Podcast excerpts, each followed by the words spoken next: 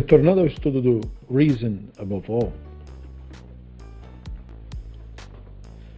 nesse capítulo 15, o Drazen traz à tona alguns conceitos bastante importantes que não deixam de também ser uma análise, só que nesse caso indireta,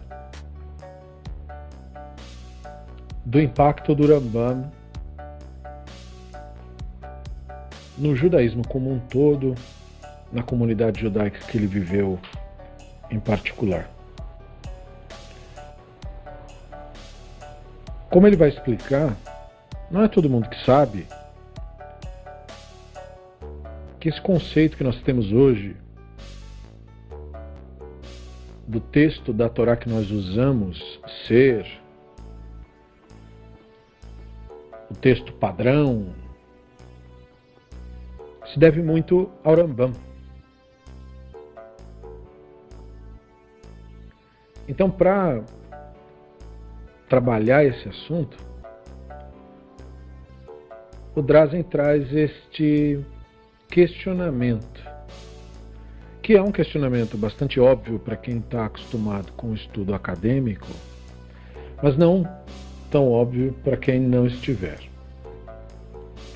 Que é se nós temos mesmo o texto correto da Torá. E, grosso modo, no nível popular, não há muito sinal de consciência por parte das pessoas a respeito disso. A pessoa imagina que o texto da Torá vem sendo copiado desde da época de Moisés até agora.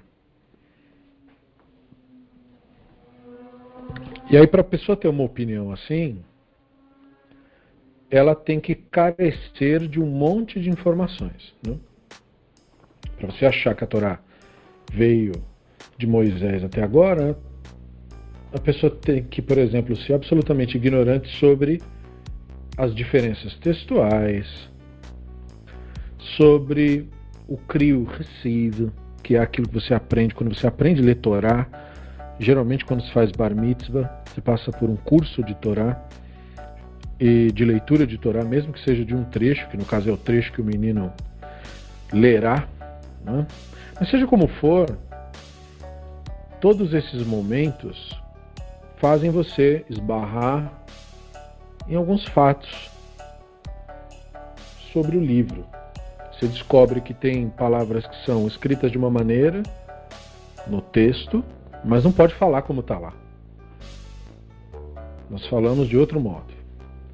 Tem termos masculinos que se fala como feminino e vice-versa. Então isso chama criocrassiva, popularmente. Crioctiva, dá na mesma.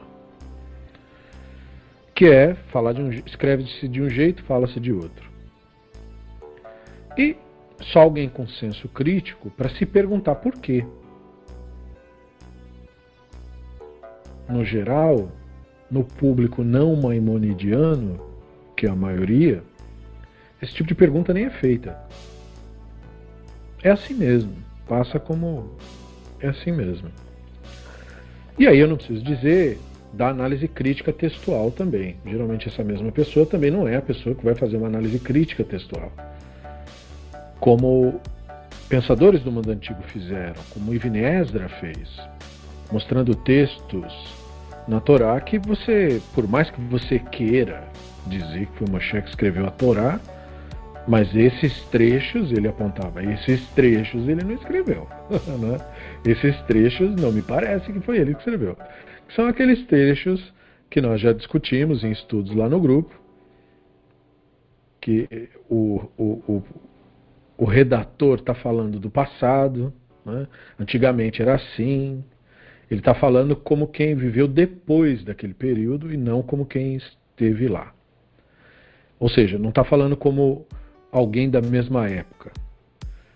Né? E, os próprios elogios a Moshe. Né? Por exemplo, existe toda uma fantasia de que o trecho da Torá que fala Moshe era o homem mais humilde quer dizer, É óbvio que não foi Moshe que escreveu isso, porque se ele o fizesse, ele imediatamente não seria mais o mais humilde, né? É como outra figura religiosa também, que segundo os seus seguidores, segundo o livro, né? porque a pessoa em si mesma não falou nada, não escreveu nada, mas segundo se diz, ele teria dito: vocês têm que me obedecer, fazer o que eu estou mandando, porque eu sou muito humilde de coração. Mas se você diz que você mesmo é humilde, então você não é, né? porque você mesmo está dizendo isso, então quer dizer, entendeu? Você já cria um problema com isso. A ideia de humildade é justamente a ideia da ausência do ego. Então dizer que Moshe escreveu eu sou humilde é, é claro que não, né? É claro que isso não aconteceria. Então. E também não cabe, nesse caso, a fantasia teológica dizer, não, mas o Hashem que mandou. né? Porque é a mesma coisa, é um contrassenso. Né? Porque se Moshe era alguém humilde, era humilde em relação a nós, não em relação ao divino. Né? Enfim. Enfim, tem mais evidências contrárias a essa fantasia do que a favor, como bem sabemos. Então, nesse começo do livro, o Drazen começa a mostrar o seguinte: o termo arcano implica algum tipo de conhecimento que é misterioso, que não é acessível à pessoa comum. A palavra, ele diz, é derivada do termo arca, que significa recipiente, né, da onde vem a nossa palavra em língua portuguesa, arca. Né? E por quê? Porque numa arca você guarda as coisas que não é para ver, não é para olhar. Então, se sabe do mundo antigo que os antigos magos tinham é, atividades, crenças, poções, rituais, e que o, o, o coletivo daquilo era o arcanum, ou os conhecimentos secretos. E é muito interessante você fazer isso, porque quando você pega um conhecimento, mesmo que ele não valha nada, mas você diz que ele é secreto, aí é que você desperta interesse nisso mesmo. não é? Não vale nada a simpatia. Né? O que ele está dizendo que era arcano é pegar um cadáver de gato morto, queimar, transformar em pó, misturar com uma erva e passar no alto da cabeça. Isso aí que ele está dizendo que é um conhecimento. É um negócio completamente sem pé nem cabeça, mas porque tem esse título, Arcanum, era muito, é muito importante, olha, é muito importante. Ele começa a mostrar isso para nós, para dizer que a igreja antiga usava esse tipo de argumentação para dizer que os cristãos não podiam ler trechos específicos da Bíblia, e esses trechos eram arcano, e esse teria sido a argumentação do mundo antigo da recusa da igreja em traduzir a Bíblia para um idioma que todo mundo fosse capaz de entender. Muita gente esquece desse detalhe. Né? primeira atitude da igreja cristã foi ocultar o conhecimento, transformá-lo num arcano, em algo, portanto, que só eles tivessem acesso, não a população. Assim ninguém pergunta nada, o que você falar, está falado. Né? E foi Gutenberg que fez aquela blasfêmia é, aos olhares deles, de pegar o livro e traduzir o livro e publicar e entregar na mão de todo mundo, criando um, uma divisão dentro da igreja. Não ele, no caso, mas o ato de se publicar o livro, porque aí cada um lendo o livro, as pessoas começaram a ver que dava para tirar outras conclusões. E olha que interessante. Muitas outras conclusões foram tiradas. Ah, a Glaucia está nos lembrando dos arcanos do tarô. Exatamente, o mesmo sentido, que é o mesmo termo. Isso mesmo, arcano. Né? É oculto, é o misterioso. É, da, é daí que vem o conceito. Então a Bíblia, por muitos séculos, foi um arcanum também. Isso mesmo, isso mesmo. E então, quando as pessoas começaram a ler o livro, elas começaram a ver que dava para tirar outras conclusões. E dentre as conclusões, as coisas que as pessoas não concordassem, uma das primeiras atitudes das pessoas comuns ao criticarem o cristianismo original, que é o católico, né, foi o culto deles de status, que era uma característica própria da cultura romana, e as pessoas comuns, mesmo as crescidas em culturas latinas, romanas, um dos primeiros problemas quando eles ousaram pensar por si mesmos a questão é falar, mas o livro está dizendo que pode ter estátua nenhuma. Como assim vocês encheram um lugar de estátua? E aí deu um mau problema, né? Porque aí eles começaram a protestar. Claro, esse não era o motivo.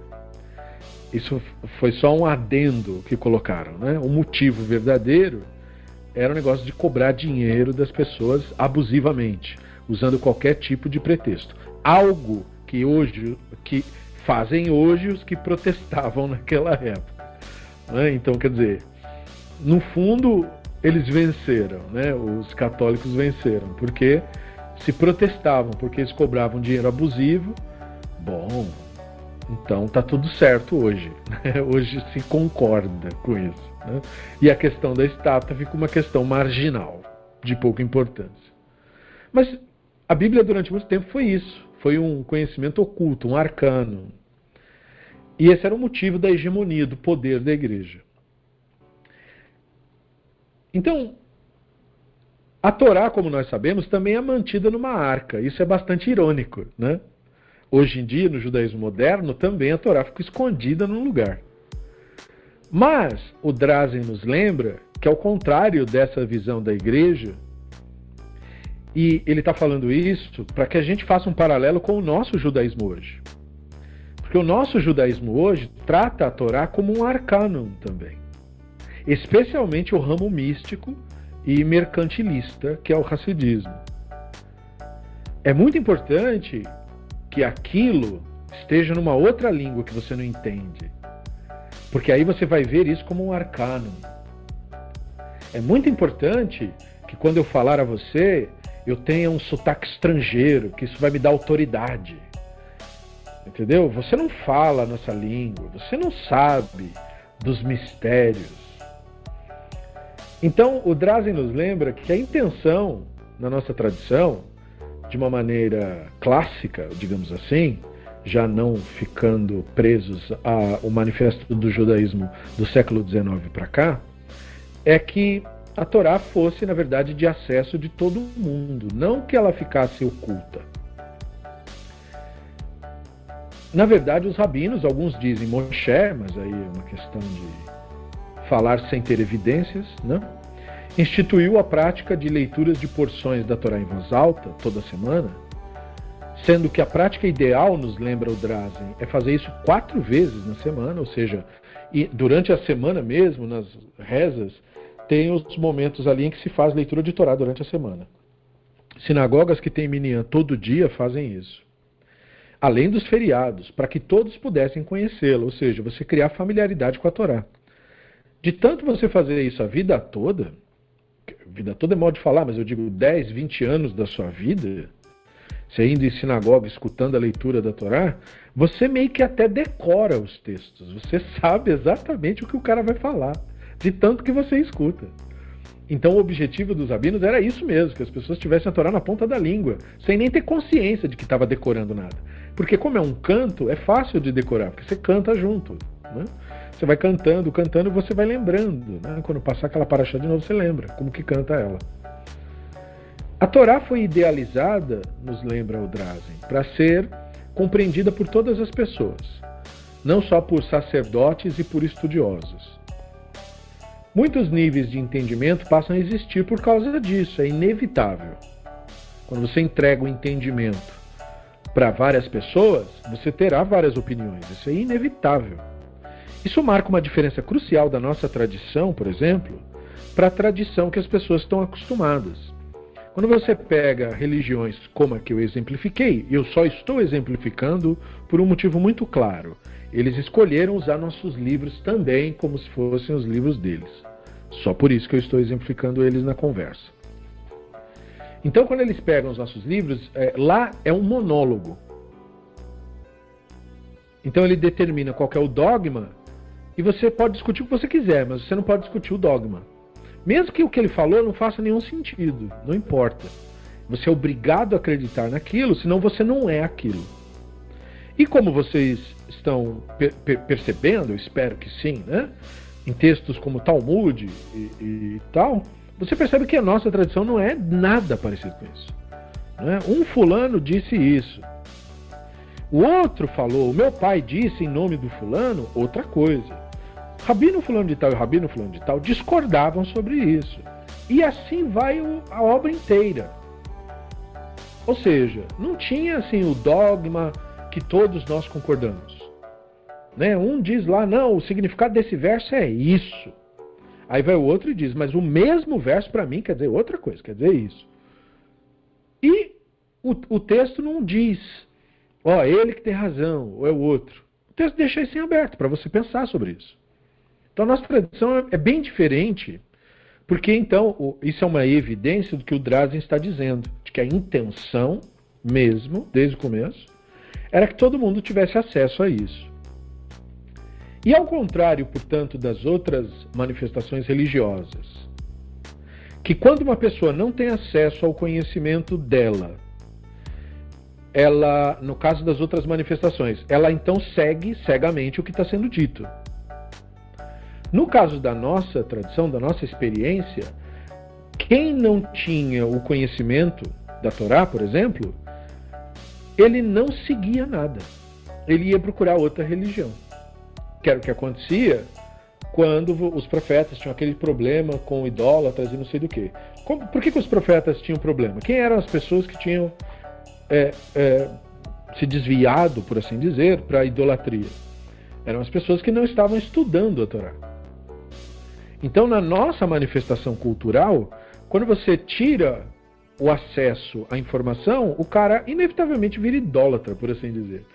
Porque é como se a idolatria fosse uma tendência natural do Yetzer Hará, e é.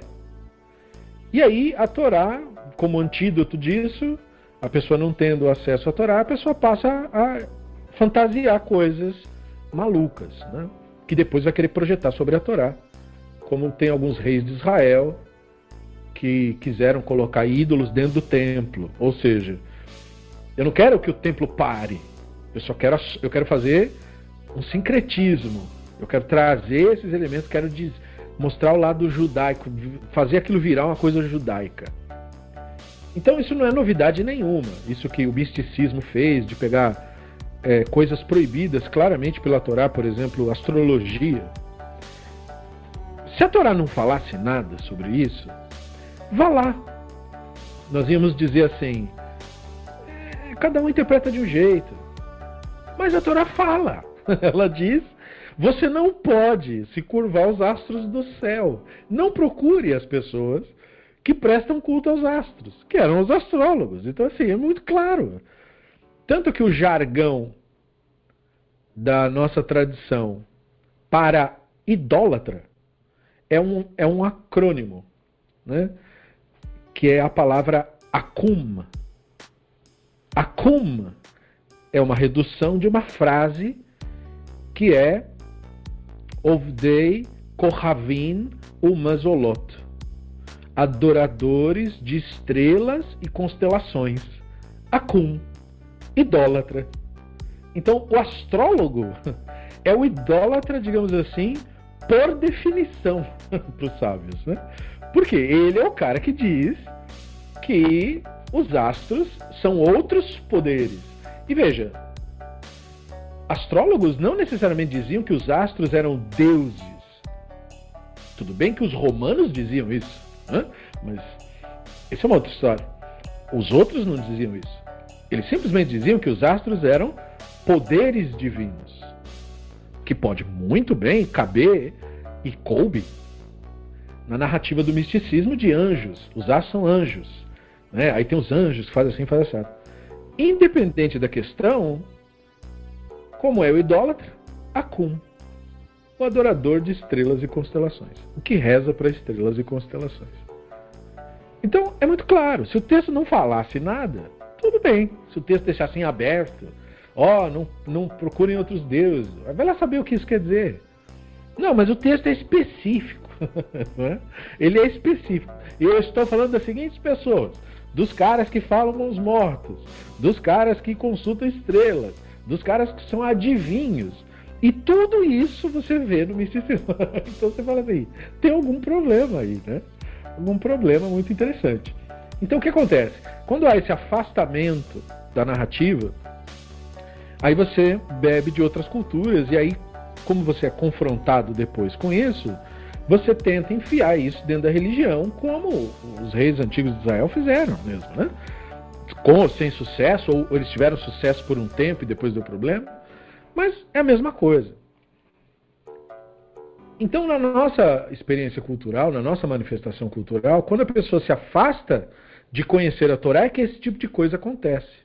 É, é, ou seja, o misticismo surge quando o estudo da Torá diminui quando os judeus são expulsos da Espanha, quando as pessoas estão passando necessidade, ou seja, o estudo, o trabalho intelectual, a riqueza cultural diminuiu, e aí o misticismo ganha força, porque aí a crença ela serve como consolo, como muleta psicológica para a pessoa superar o sofrimento. Aí a verdade não importa mais. Eu só quero alguma coisa que me dê conforto, o que quer que seja. E na outra manifestação cultural, não. Quando eles tiram o conhecimento das pessoas, daí as pessoas não têm nenhuma outra opção a não ser acreditar no que eles dizem. Por quê? Porque a outra manifestação cultural não é baseada na busca do conhecimento, mas no exercício da crença. Em dizer que acredita e, se convencer disso todo dia. Né? A ideia de ir num culto é basicamente você ficar ali se convencendo de novo. Por quê? Porque se você não for naquilo, isso vai esfriando. Eles mesmos usam essa linguagem, né? Eles dizem que a fé vai esfriando. O que é isso? Ora, é porque aquilo é, é um absurdo. Então, se você ficar sem ir, você vai começar a fazer uma análise crítica daquilo. E aí você vai esfriar. Por quê? Porque aquele, aquela, aquela crença toda, depois você vai começar a refletir melhor e vai ver que na verdade você se precipitou você aceitou uma coisa sem pensar direito sobre aquilo. Para que isso não aconteça, tem que haver constantemente esse autoconvencimento. E, e, você precisa estar em meio a outras pessoas que também dizem que acreditam nisso. Né? E de tanto você estar no meio de pessoas que dizem que vê fantasma, você vai se convencer que você vê fantasma também. Né? Se você fica no meio das pessoas que falam isso, você vai entrando nessa vibe, porque o nosso cérebro ele é fortemente influenciado pelo grupo social. Então, se você está num grupo social, é como muitas, muitos experimentos sociais feitos é, mostram, né, é, até por brincadeira. É, é, eu me lembro de muitos anos atrás, uma, uma pegadinha dessas foi feita no centro de São Paulo, bem perto onde eu trabalhava, à época. E aí era simplesmente assim: um cara estava parado na, numa ponte perto de uma estação de metrô, no centro da cidade, e ele estava olhando para um prédio e apontando assim, olhando e apontando, né? Só isso que ele estava fazendo, olhando e apontando. Juntou uma multidão do lado desse cara, porque, não, olha, que absurdo. Ele fazia comentários assim, gente, mas como isso é possível? E aí as outras pessoas começaram a imitar ele e falar a mesma coisa. E era uma coisa absurda, porque você falava assim, mas o que, que essas pessoas estão vendo no final? é exatamente o mesmo fenômeno que acontece em religião. Você vai entrando na vibe disso daí, você vai se autoconvencendo. Então é um fenômeno diferente é, esses dois universos culturais, né? E, então o nosso universo cultural ele é fortemente afetado para ele se tornar mais é, manipulável. Eu não posso ter um público que tenha um senso crítico muito avançado. Nesse ponto, os dois casos são parecidos. Eu preciso que as pessoas não tenham assim uma visão muito clara. Por isso que hoje em dia, qual é o incentivo que se faz dentro da nossa religião? Que você faça leituras rasas. Nada muito profundo. Talmud, essas coisas, isso aí é coisa para rabino ou para religioso. Eles, assim, rezam para todos os deuses que eles acreditam que é, as pessoas não leiam o Talmud, não se interessem por isso. Por quê? Porque vai dar um problema se todo mundo começar a estudar isso. Porque aí as pessoas terão conhecimento para argumentar. Isso não é nada bom para a religião. Não é? Isso não é positivo. Porque aí tudo se torna discutível. Só que a ideia original da transmissão da Torá é exatamente essa ideia. De que tudo seja discutido. Né? Que se crie é, o Midrash. E aí nós entramos nessa questão de o que, que é isso. Né? O Midrash é exatamente esse processo de que quando eu compartilho o conhecimento da Torá, você começa a ter ideias.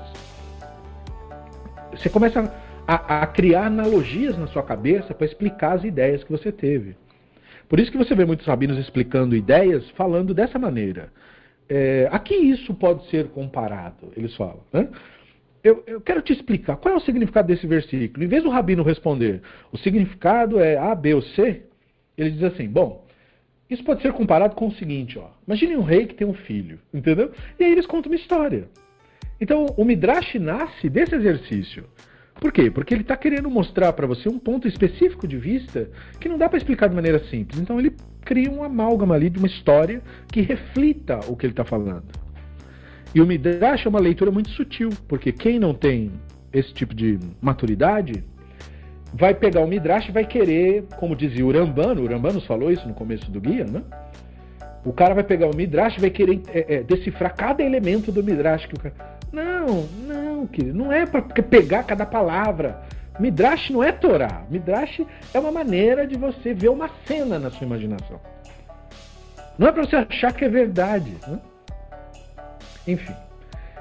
Então, é um requerimento básico, o Drazen nos lembra, que todos compreendam o sentido pleno da Torá. Ou seja, que o conhecimento de todos seja profundo, não raso. Não raso. Então, é antítese. Né? Não é leitura de parachazinha, historinha racídica para boi dormir. Não, não. É, é conhecimento avançado a ideia original. Porque é isso que te transforma intelectualmente. Então Drazen nos traz que teria sido por essa razão que os rabinos instituíram a regra de que tem que ler semanalmente o texto da Torá duas vezes no original em hebraico e uma vez na tradução de Úncalos. Então, hoje em dia, quando você compra um Rumash em hebraico, bom, depende de onde compra também, mas digamos assim, essas versões que são publicados é, em Israel, né? eles vêm com o texto do, do hebraico com uma letra um pouco maior e ao lado vem o Targum do Úncalos, com uma letra um pouquinho menor. A ideia é que você leia duas vezes um e um o outro. E aí siga no próximo verso, leia duas vezes um e um o outro. É assim que os rabinos elaboraram. Para quê? Para você decorar. É, basicamente é isso. E também eles queriam mostrar que a única tradução que eles autorizaram da Torá era o Targum do Únculos.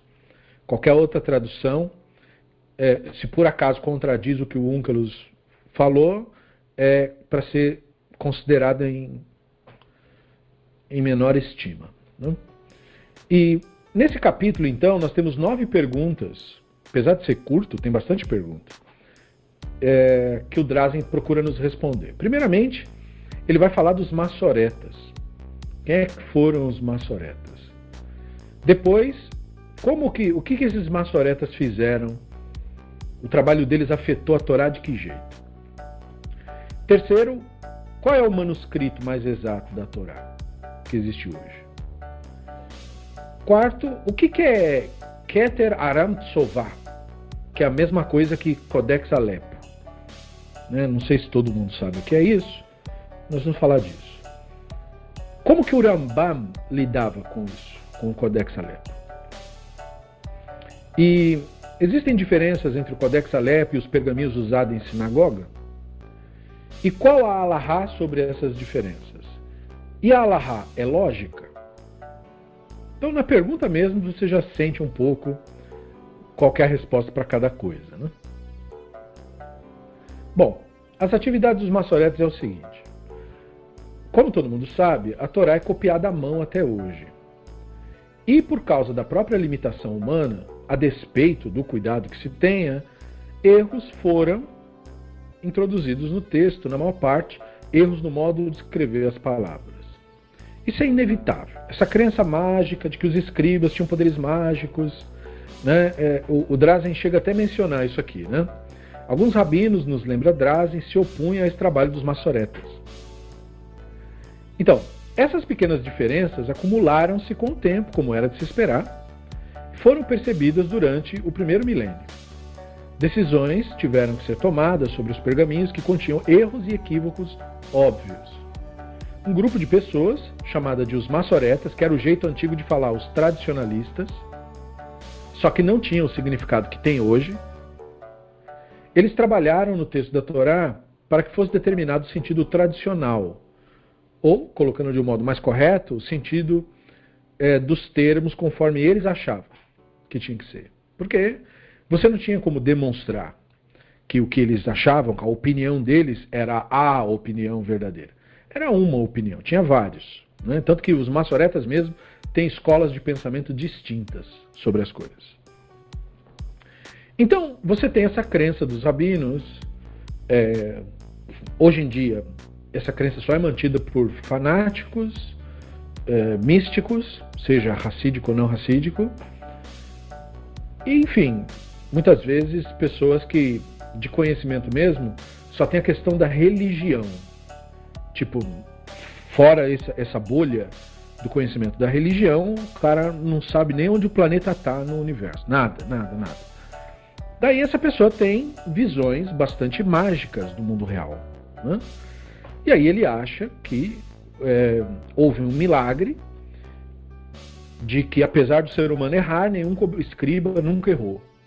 Isso é uma crença muito comum em racidismos, mas também funciona no misticismo, na Kabbalah, também funciona individualmente também. Às vezes uma pessoa é uma pessoa insana e ele acha que isso é, enfim, qual é o fundamento disso? Nenhum.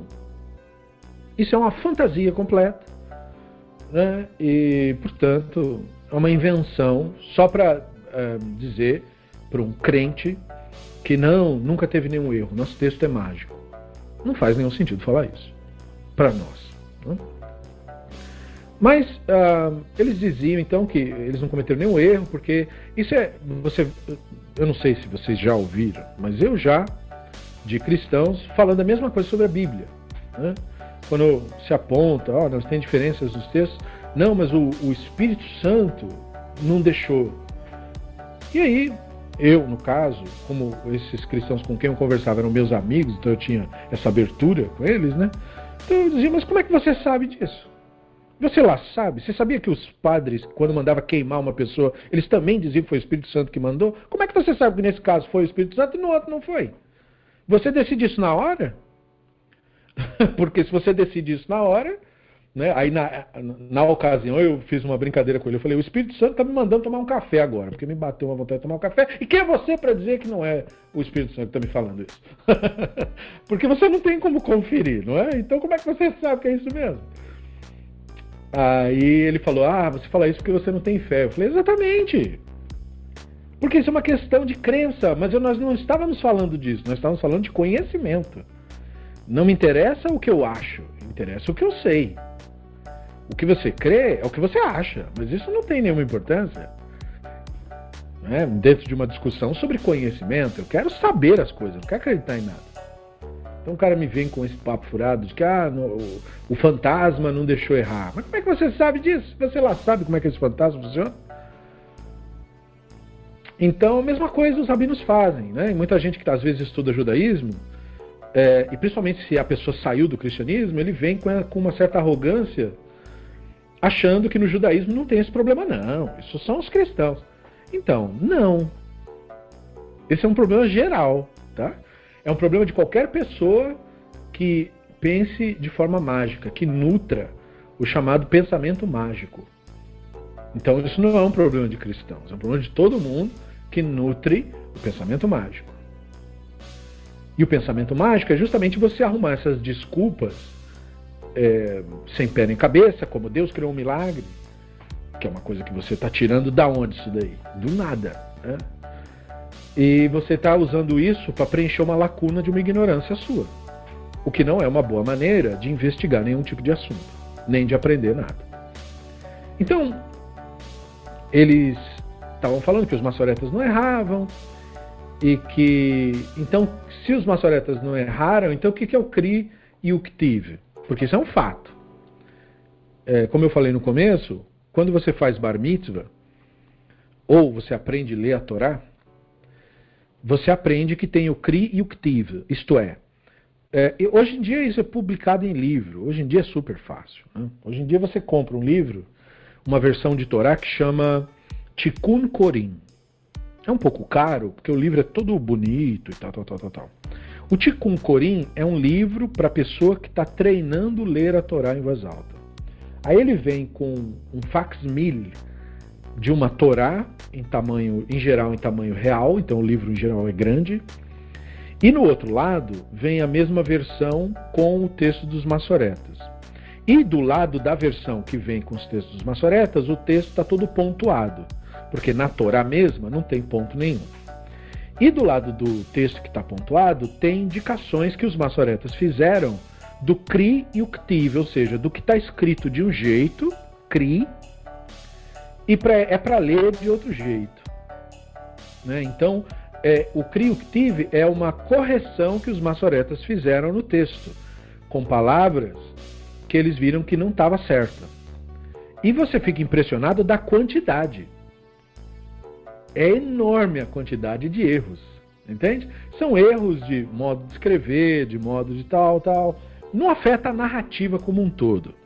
Mas é muito erro.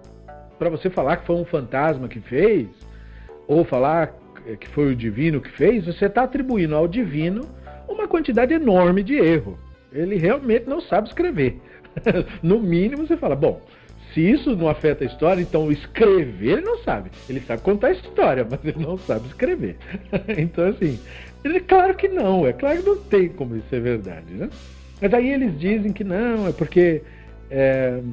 Enfim, eles dão desculpas que são ruins. E existem muitos erros para você dizer que teve algum fantasma cuidando de alguma coisa, o que é um absurdo. Então, os maçoretas faziam isso, só para que vocês tenham noção. Porque, o, por que, que é importante saber isso? Porque o que é popularmente dito sobre os maçoretas não é isso, que eles estavam fazendo correções. O que é popularmente dito dos maçoretas é que eles eram os preservadores. Nós temos uma Torá verdadeira desde a época do Sinai, olha, porque tem os maçoretas. Os maçoretas guardaram a Torá toda, intacta. E aí é por isso que a gente tem um texto verdadeiro. Então, isso é mentira o, o, a existência dos, dos maçoretas não é porque nós temos um texto verdadeiro. Os maçoretas fizeram correções em erros dos pergaminhos. Portanto, que os maçoretas existem porque os pergaminhos continham erros. E eles resolveram corrigir o que eles consideravam. Então, antes de mais nada, a existência dos, dos maçoretas comprova que a visão tradicional da Torá é que a Torá contém erros que precisa corrigir. E não saber como corrigir fez com que os maçoretas fizessem esse sistema de que Então não é isso de que ah, a tradição foi intacta, nunca foi perdida. Isso é uma fantasia infantil. Do ponto de vista acadêmico, não merece nem ser ouvido isso. Só mesmo em círculos religiosos é que você escuta esse tipo de bobagem. Então é claro que você não vai ouvir isso aqui. Então, o mais famoso maçoreta era chamado Haron Ben Asher. Viveu no século X, né, época do Saad Agaon. Ele teria vivido em Tivéria, lá em Israel, e essa cidade em Tivéria que ele viveu teria sido a cidade onde o Talmud Yerushalmi foi editado. O consenso geral de pesquisadores é que o Talmud Yerushalmi foi editado no século IV. Portanto, o Talmud Yerushalmi é muito anterior ao Talmud Bavli. O Talmud Bavli levou muito mais tempo para ser concluído. E o Talmudeiro Shalom foi bem antes. E essa cidade prosperou no mundo antigo, o, o Drazen comenta, até mais ou menos o século XII, quando teve as cruzadas e a cidade então foi destruída é, nas guerras. E hoje a cidade foi reconstruída, enfim, tem uma Tivéria moderna hoje. Né? Não quer dizer que a mentalidade das pessoas seja moderna também. Enfim. E aí nós temos então o trecho no livro que ele fala do Codex Alepo. Bom, o Ben Asher, ele é conhecido como criador daquilo que seria a versão mais autêntica da Torá que se já ouviu falar. O Ramban teve acesso a esse codex, lembrando, o, o Drazen faz questão de lembrar, né?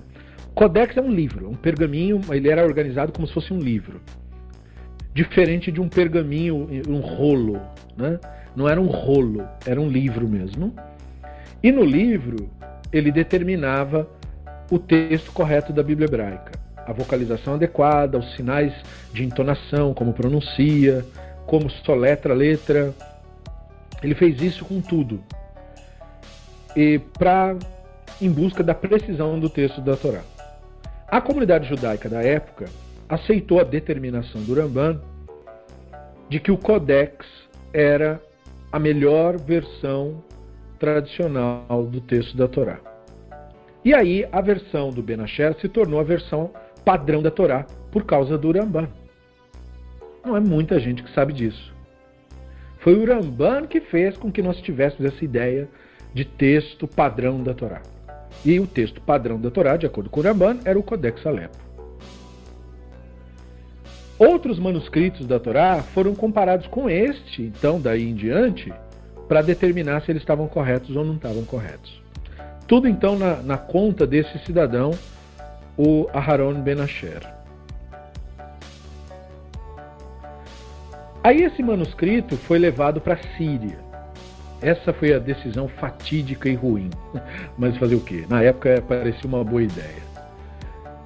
E é por isso que esse codex é chamado de Codex de Alepo, que Alepo fica lá na Síria. Né?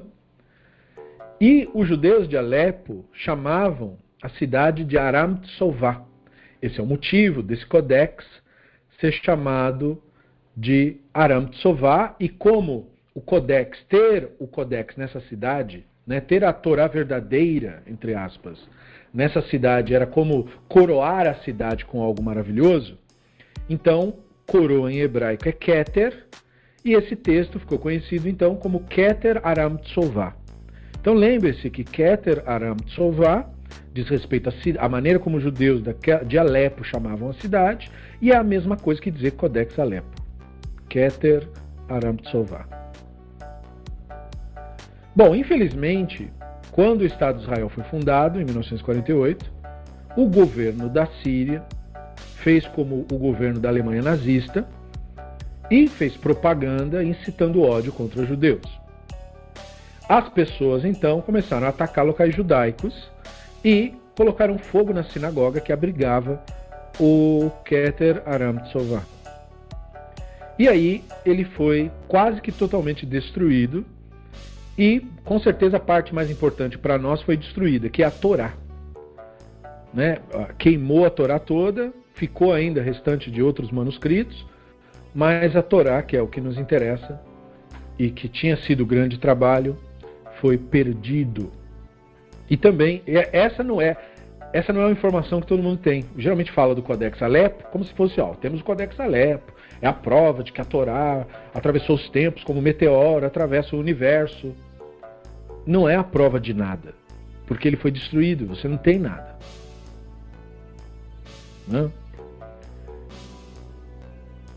Então, o Keter, apesar de ter tido essa popularidade graças ao Ramban, ele não é o manuscrito mais antigo em existência. Graças aos achados do Mar Morto, os manuscritos de Qumran, nós temos neles versões do texto muito mais antigo que o Codex Alepo. E, antigo, tipo mil anos para trás. Né? E outros manuscritos também que foram produzidos mais ou menos no mesmo período do Keter. Entretanto, esses textos, o de Qur'an, por exemplo, difere em alguns poucos pontos do Keter. E, como já tinha sido decidido pelo Ramban, que teve acesso ao, ao texto completo e achou que era a versão autêntica, ficou como versão autêntica. Mas então, lembre-se que versão autêntica tem que ser mencionada entre aspas. Versão autêntica. Entre aspas, entendeu? É, enfim, ficou assim. Mas não é que é. Não é que é verdade. Bom, daí nós temos agora iniciativas modernas para determinar o Sefer, porque hoje nós temos tecnologia, né? hoje nós temos é, como fazer um trabalho muito melhor do que o trabalho feito pelos antigos, sem necessidade de mágica. Né? E existem universidades, como a Universidade de Barilam, que está tentando fazer uma reconstrução com base em tudo que tem disponível. Então, notas maçoréticas antigas, pesquisa, pesquisas arqueológicas em Genizá, tudo que você pode imaginar, a Universidade de Barilam está envolvida nisso. Esse é um dos trabalhos, e o outro é de um grupo também de pesquisadores mais para o lado do sistema autoritário. É, é, o trabalho do Rabino Mordechai Breuer, que faleceu em 2007, que também tenta pegar de tudo, principalmente citações textuais é, de outras fontes e outras genizar. Então chama Keter Yerushalmi o trabalho dele e o Keter Codex o trabalho da Universidade de Barilá. E estes dois trabalhos discordam entre si. De novo, na questão, a discordância vem das. Porque, como está usando múltiplas fontes para fazer uma reconstrução, as conclusões acabam não sendo as mesmas. E, em geral, as diferenças na Torá é jeito de escrever a palavra. Se tem o Vav, se não tem, se tem o Yud, se não tem, se o Yud está na frente do Vav, ou o Vav está na frente do rei. Esse tipo de coisa é que causa as diferenças não há uma diferença em narrativa.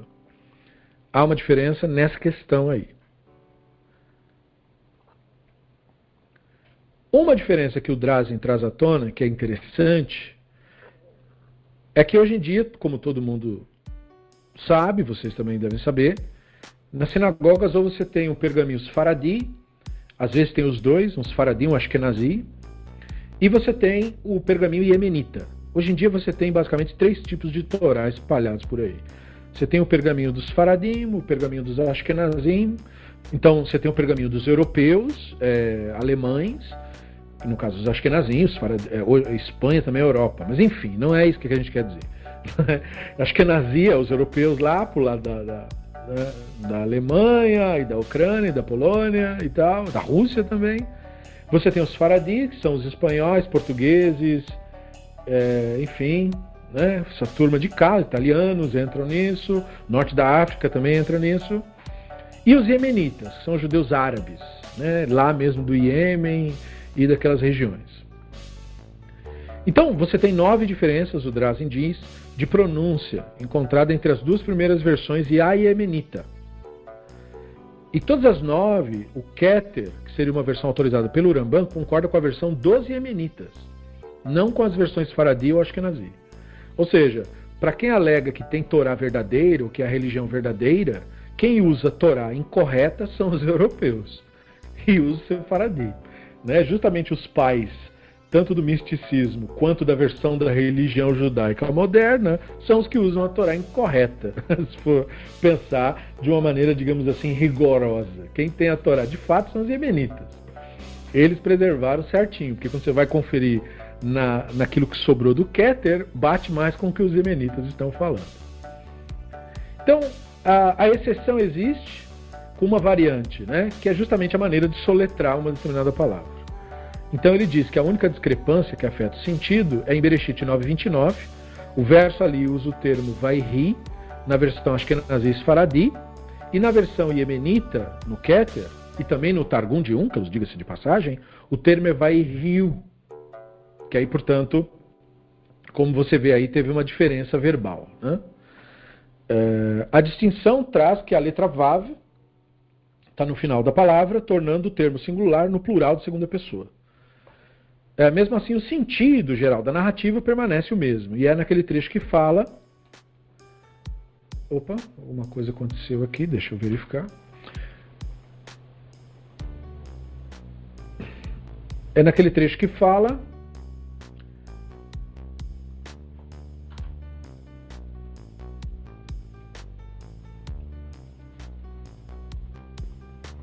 que o Noah tinha os impossíveis 950 anos. Nós fizemos um estudo, para quem se lembrar sobre isso, é, de por que, que o texto bíblico né, usa essas idades. E nós falamos sobre a, a maneira como os assírios e outros povos da antiguidade homenageavam os seus personagens admiráveis através de adicionar múltiplos né? A Glaucia se lembra disso. Né? Então, eu espero que essa altura, quem participou desse estudo, não se assuste mais com essas idades. Né? Quer dizer, não tem problema. Isso daí é, é, é simplesmente uma forma de. Não é, é, evidente que não é literal. Não, quer dizer, só de cogitar isso é um absurdo, né? Mas isso daí é uma maneira de você, digamos assim, falar da dinastia do cara. Né? Então, se você pegar. Por que, que dá, nesse caso, né? por que, que é 950? Porque se você dividir isso pelo número do Adam, que é o 6, você tem 158. E 158 teria sido o período de influência do Noah, digamos assim, dos seus ensinos. Né? E aí, por isso, ele é multiplicado, né? ele é exacerbado dessa maneira, só para se criar uma. uma um senso de grandeza com isso. E era um costume do mundo antigo fazer isso com todas as pessoas, com todos os seus líderes é, respeitáveis. Né? Então, ou você está falando da pessoa, ou você está falando da, digamos assim, da dinastia, ou porque o Noah, no caso, é dinastia, porque é, é dele pro Shem, e daí do Shem pro Abraham. Então, é uma dinastia nesse caso. Então, você tem esse tipo de ideia. Esse é o sentido de ter esses números grandes. E isso a pessoa não saber isso é só porque a pessoa é ignorante da cultura assíria, da cultura dos acádios, né, da cultura é, dali da região. Porque se você se informar um pouco mais sobre o zoroastrismo, sobre as outras religiões em volta, você vai perceber que essa prática era uma prática comum no período. Não é uma exclusividade da Bíblia, ela não está revelando nada. E, e, então você imagina uma pessoa que construiu toda uma fantasia de que naquela época vivia muito, que a pessoa só comia mato, Aí a pessoa descobre que não, que isso aí era só um jeito de homenagear mesmo, não tem nada disso. O que, que ela vai fazer com toda aquela fantasia que ela construiu, com negócio de comida, com negócio de que não sei o quê? Porque tinha uma força mágica que fazia viver. Veja, esse mito fez pessoas durante a Idade Média correr atrás de elixir da vida, elixir da juventude. Gente, era só uma questão de conta matemática. Não era nada mágico o negócio. Então veja como o entendimento errado pode gerar um grande problema. Não é? E, então é interessante. Então só ali que tem uma diferença. Então, uh, se, se nós pudéssemos falar de uma Torá verdadeira, é, tradicionalmente falando, nós teríamos falar da Torá que os Yemenitas é, preservaram com eles. Não os Ashkenazim e nem os Faradim. Bom, nós devemos considerar que, desde que o Rambam consolou os Yemenitas com a carta ao Iêmen, os Yemenitas é, o veneram de vários modos, né? incluindo a menção a ele na recitação que eles fazem do Kadish na leitura semanal do Targum de Unkelos. E isso eu tive a experiência de experimentar quando eu tive a minha época na Yeshiva, porque eu tinha um colega que era de tradição iemenita, que tinha que até mesmo negar sua própria cultura para poder ser adequado ao sistema dominante Ashkenazi. Então ele tinha que se vestir como Ashkenazi, e tal, embora ele fosse de tradição iemenita. Eu sempre achei aquilo uma anomalia. Por que, que não aceitavam ele como ele era? Né? Mas é que, enfim, a religião é um sistema autoritário. Eu era muito novo, eu ainda estava aprendendo essas coisas. Eu não tinha essa consciência de que a religião é um sistema de dominação. Né? Não tem nada a ver com Deus, nem com o bem, nem com nada disso. É um sistema de prostrar e dominar os outros. Então, e eu via esse, esse pessoal iemenita e realmente havia um apego ao Ramban, é, sempre lendo livros do Ramban. E foi através dessa influência de pessoas próximas a esse grupo que eu tive o meu primeiro contato com o Ramban. Porque eu cheguei num Rav e eu perguntei a ele, eu era muito novo ainda e estava totalmente confuso com as. Como que todo mundo fica confuso e eu tento hoje ajudar, né? Porque que tem um monte de opinião, um monte de rabino, cada um fala uma coisa, né? Eu estava ainda sobre o efeito de uma brincadeira que o, o meu Rav tinha feito a meu respeito, Rav Dan Abramov, porque ele passou na frente de uma sinagoga do Rabad e falou: Tá vendo ali, ó? Essa é a religião que é mais parecida com a nossa. ele, falou isso e saiu rindo, e a gente foi fazer charrito. E aí, eu fiquei, aquilo me deu um impacto muito grande. Como assim? Como assim a religião mais parecida com a nossa? É, não é nossa religião isso daí, não pode rezar lá. Mas é a religião mais parecida com a nossa. Antigamente eu pensava que eram os católicos, mas não, eles. Eles são bem parecidos, a religião é bem parecida com a nossa. e ele falou aquilo brincando, mas falando sério. Né? E por quê? Porque realmente é muito discrepante o negócio. E isso me bugava naquele período. E aí eu perguntei pro Rav, né? Então o que ler? É muito livre, é muita coisa, não dá para adquirir tudo, não dá para ler tudo. A pessoa não tem vida suficiente para isso. Então ele falou: você tem razão, você tem que é, focar. Mais importante do que o que você precisa ler é o que você precisa não ler, para você não perder seu tempo. Né? Então ele falou, aí ele me deu o Mishneh Torah e o Morana Evuchim. Falou, esses são os livros que você tem que ler. Tudo que esse rabino aqui falar, você acredita nele. Tudo que os demais falar, você discorda que é bobagem. ele falou assim pra mim. Falou, esse aqui, ó. Esse aqui, ó. Estou te dando a Torá agora. Você nunca teve a Torá, agora você vai ter a Torá. Isso aqui é o que ele diz que vale. O que o resto diz não vale. E, e, foi o primeiro contato que eu tive, né? Claro que ele usou uma hipérbole e tal, né? Porque ele não, nem vivia num mundo como ele estava me descrevendo. É o exato oposto, depois eu fui descobrir, né? O que o Rambam fala, ninguém segue nada. Mas ele me deu o norte, né? Ele falou, é por aqui, são esses livros. Não tenta ler todos os livros, você tem que ler isso aqui. Isso aqui é que é importante, isso aqui você vai entender. Aí, depois você vai vendo o que falam de diferente e você vai entender por quê. E foi quando eu comecei a jornada de estudar obras do Rambam, foi ali. Então eu percebi mesmo, eu me lembrei disso quando o Drazen falou que os emenitas têm uma veneração especial pelo Rambam, que os outros grupos, os Faradim, não têm, os, geralmente é desprezo. E os Ashkenazim é assim, é de, eles aceitam o Rambam cacherizado, né?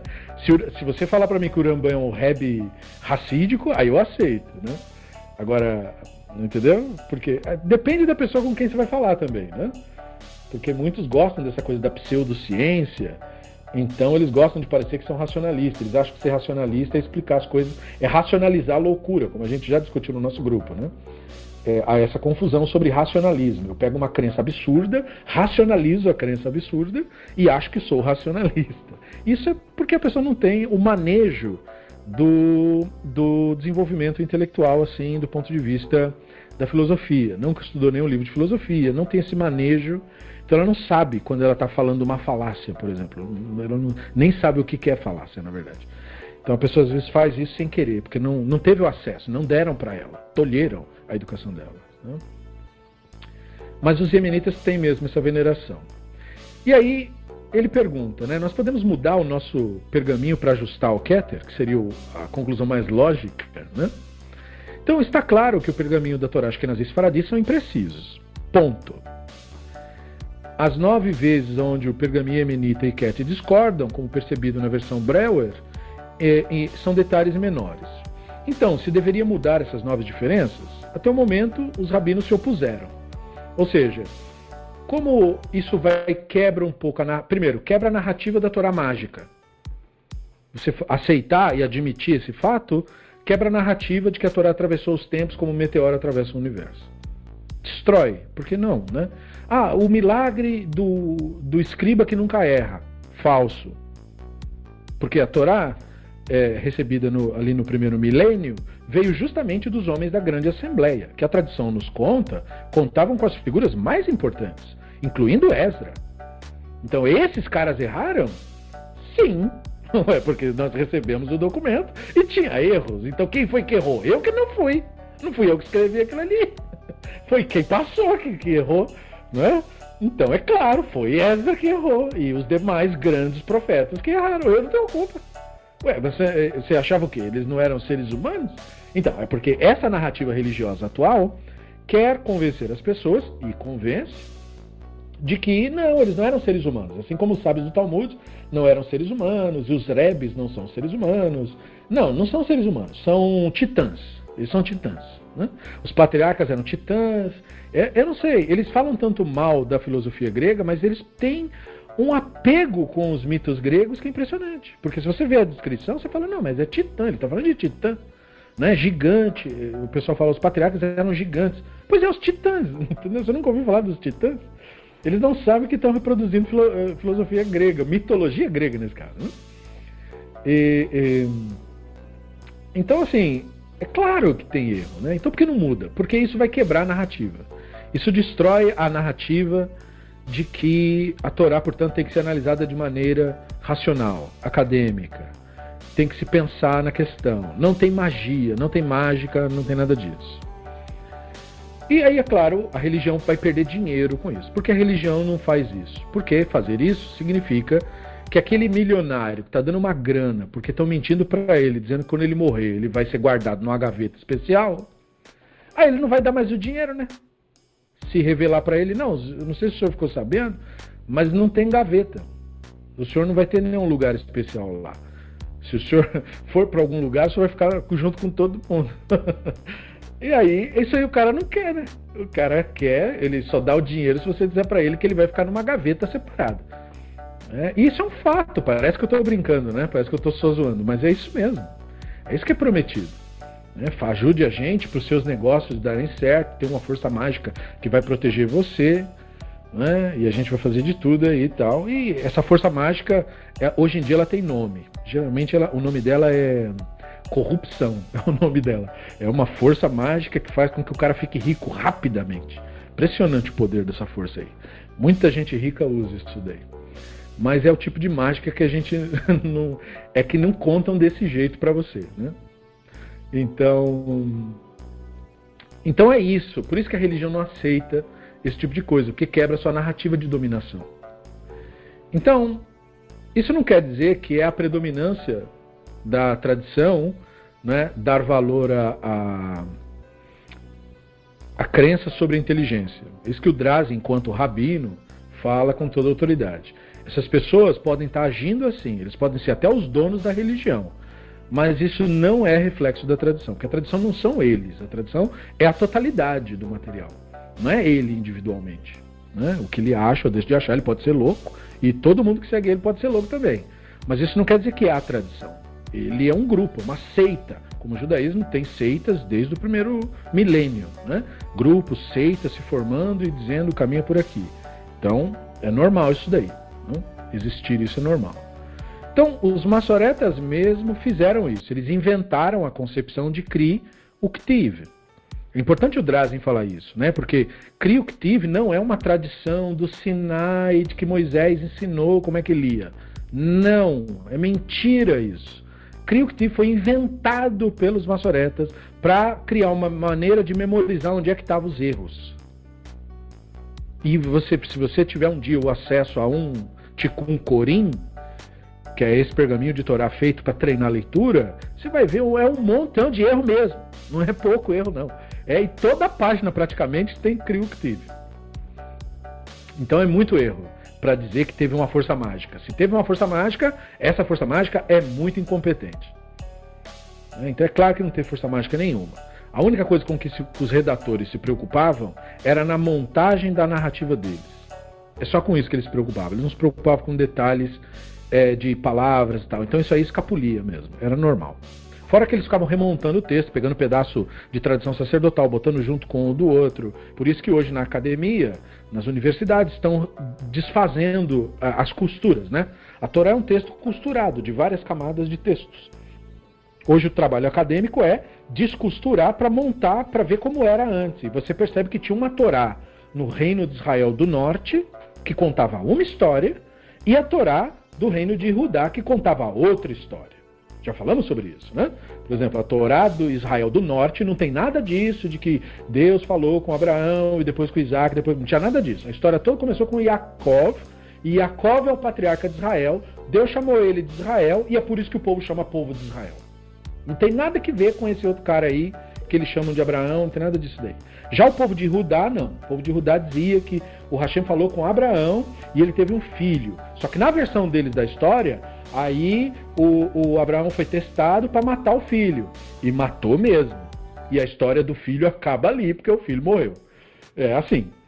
Então, é, entendeu? Não tem o resto da história. Então, quando essas duas narrativas foram colocadas juntas, aí criaram a ideia de que, olha, eles são parentes. Esse é o avô daquele, esse é o que veio antes. Como era aí o Rudá que estava contando a história, é lógico que o que vem antes é o dela, né?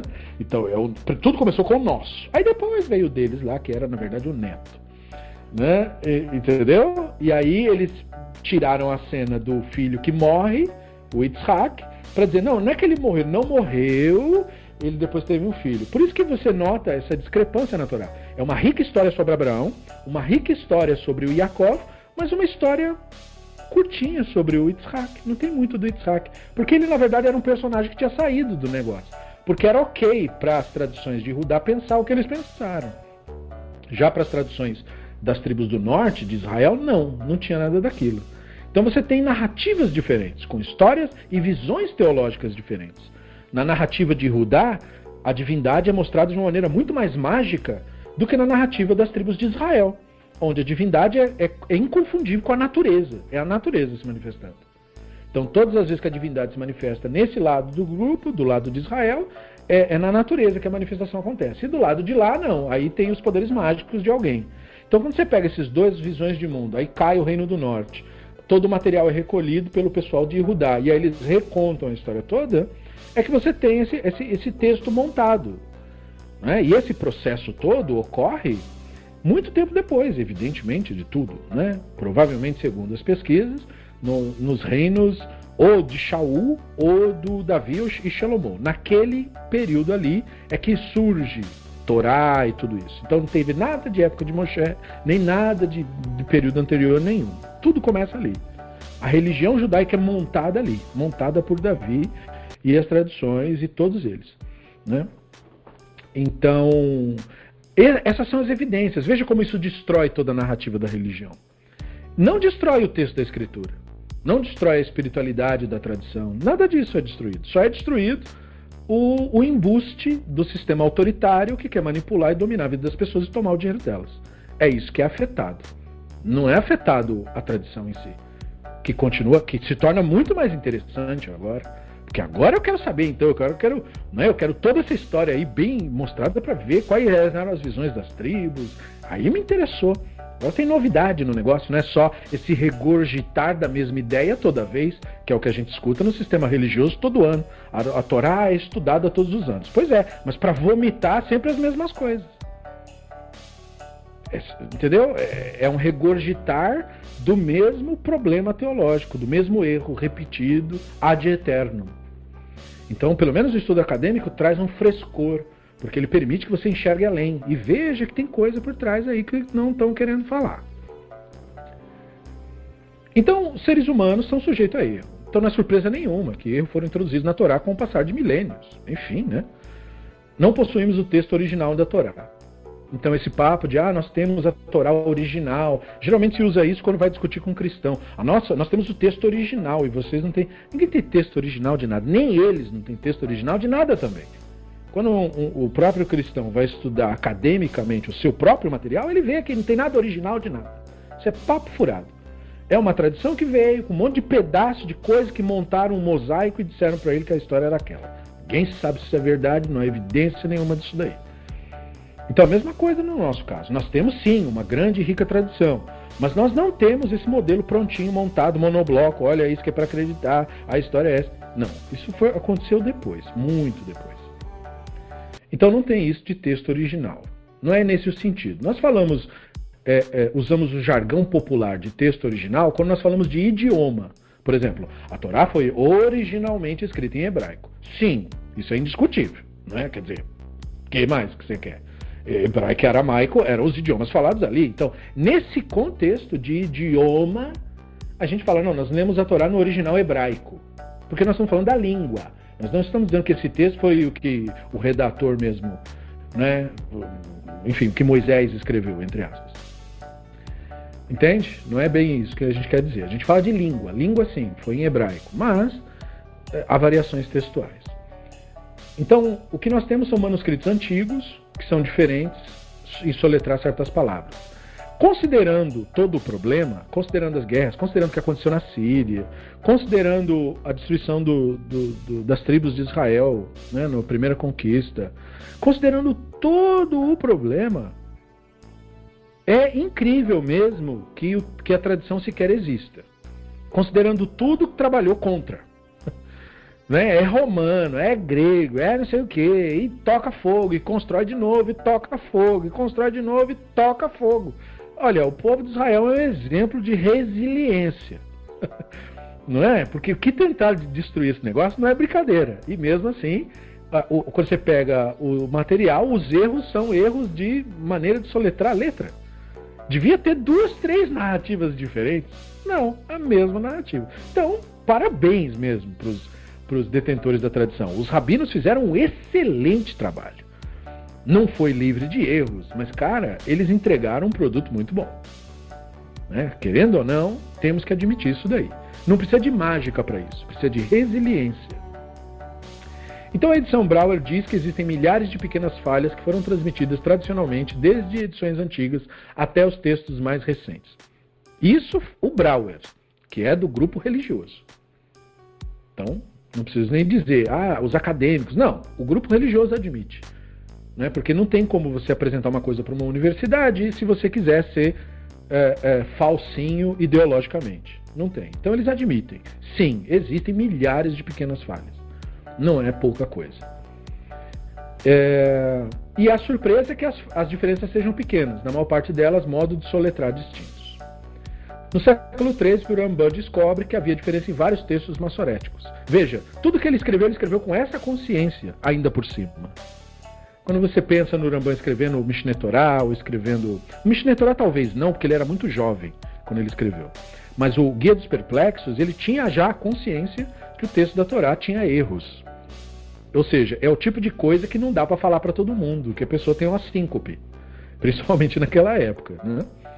Haja visto o que aconteceu com o Rabino Risqueá da Silva, que até agredido foi, e eu tenho para mim que até assassinado foi pelos próprios patrícios, né?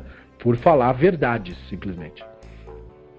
Então, desse modo, ele acaba sendo responsável em grande parte pelo texto da Torá que os judeus usam até hoje.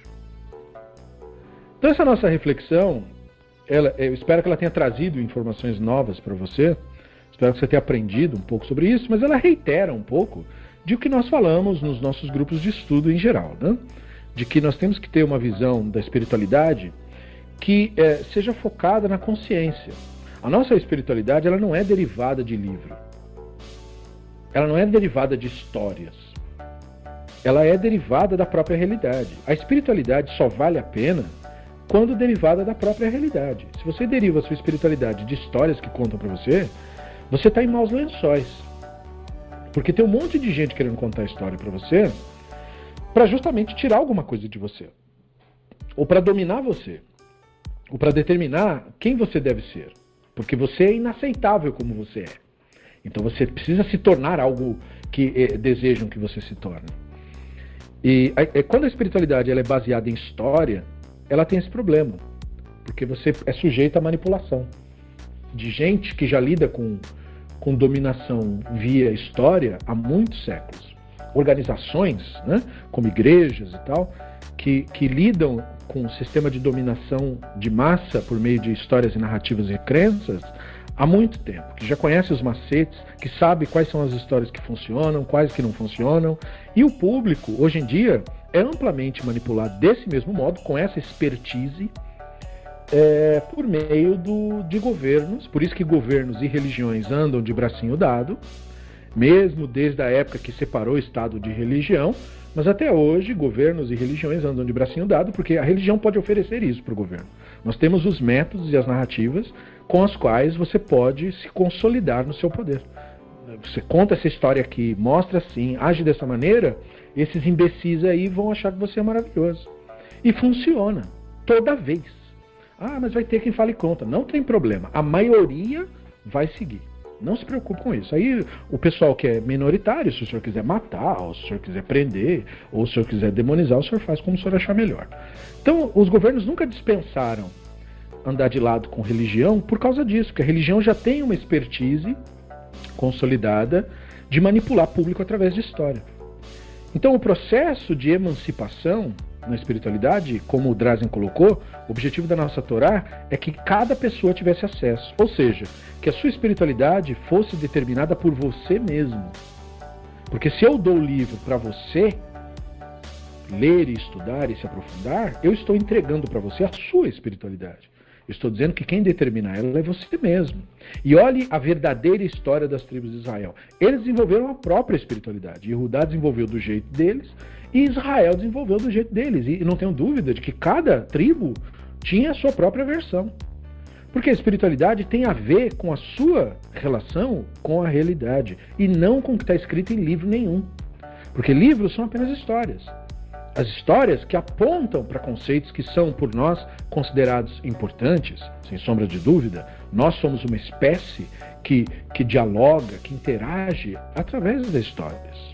Né? É uma narrativa que nós temos. Nossas narrativas, todas elas, todas elas, inclusive essa que o Drazi nos mostrou, nosso livro, nossa postura racionalista, elas não são a verdade, elas são a nossa narrativa. Né? A verdade está na realidade. Nós temos que nos esforçar para que a nossa narrativa aponte de maneira eficiente para a realidade. Mas a verdade não está conosco, está na realidade.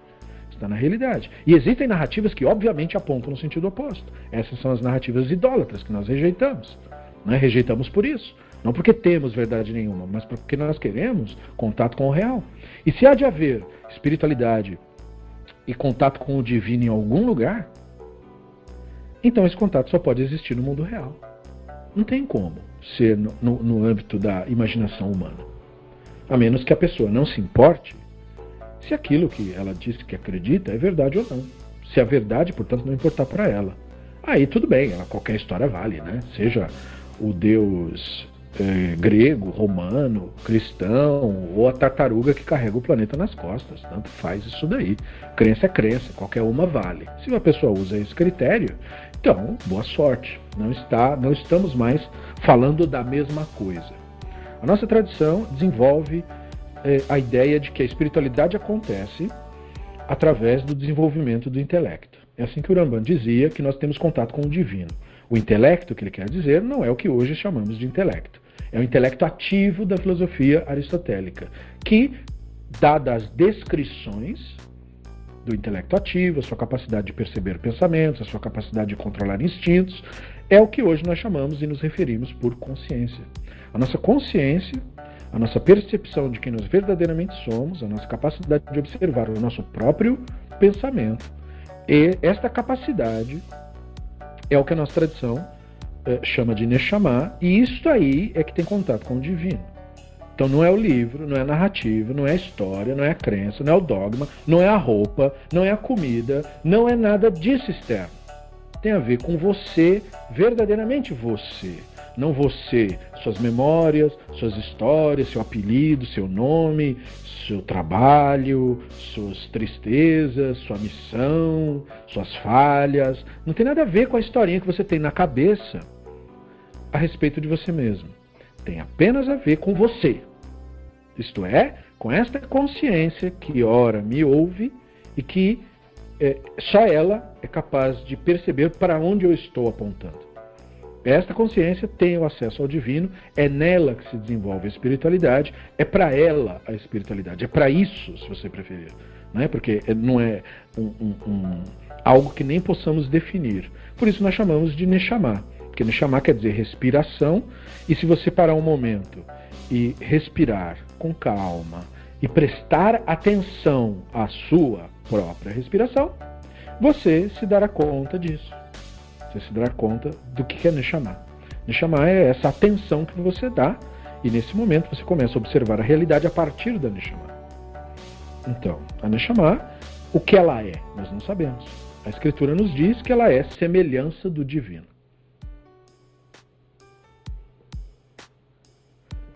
Muito bem. Então nós ficamos por aqui. Eu agradeço aos colegas que compareceram mais uma vez. Espero que vocês tenham aprendido, espero que vocês tenham gostado. E nós nos vemos aí então, semana que vem, na continuidade dos nossos estudos Besrat Hashem Barach. Shabbat Shalom, muito obrigado e até a próxima.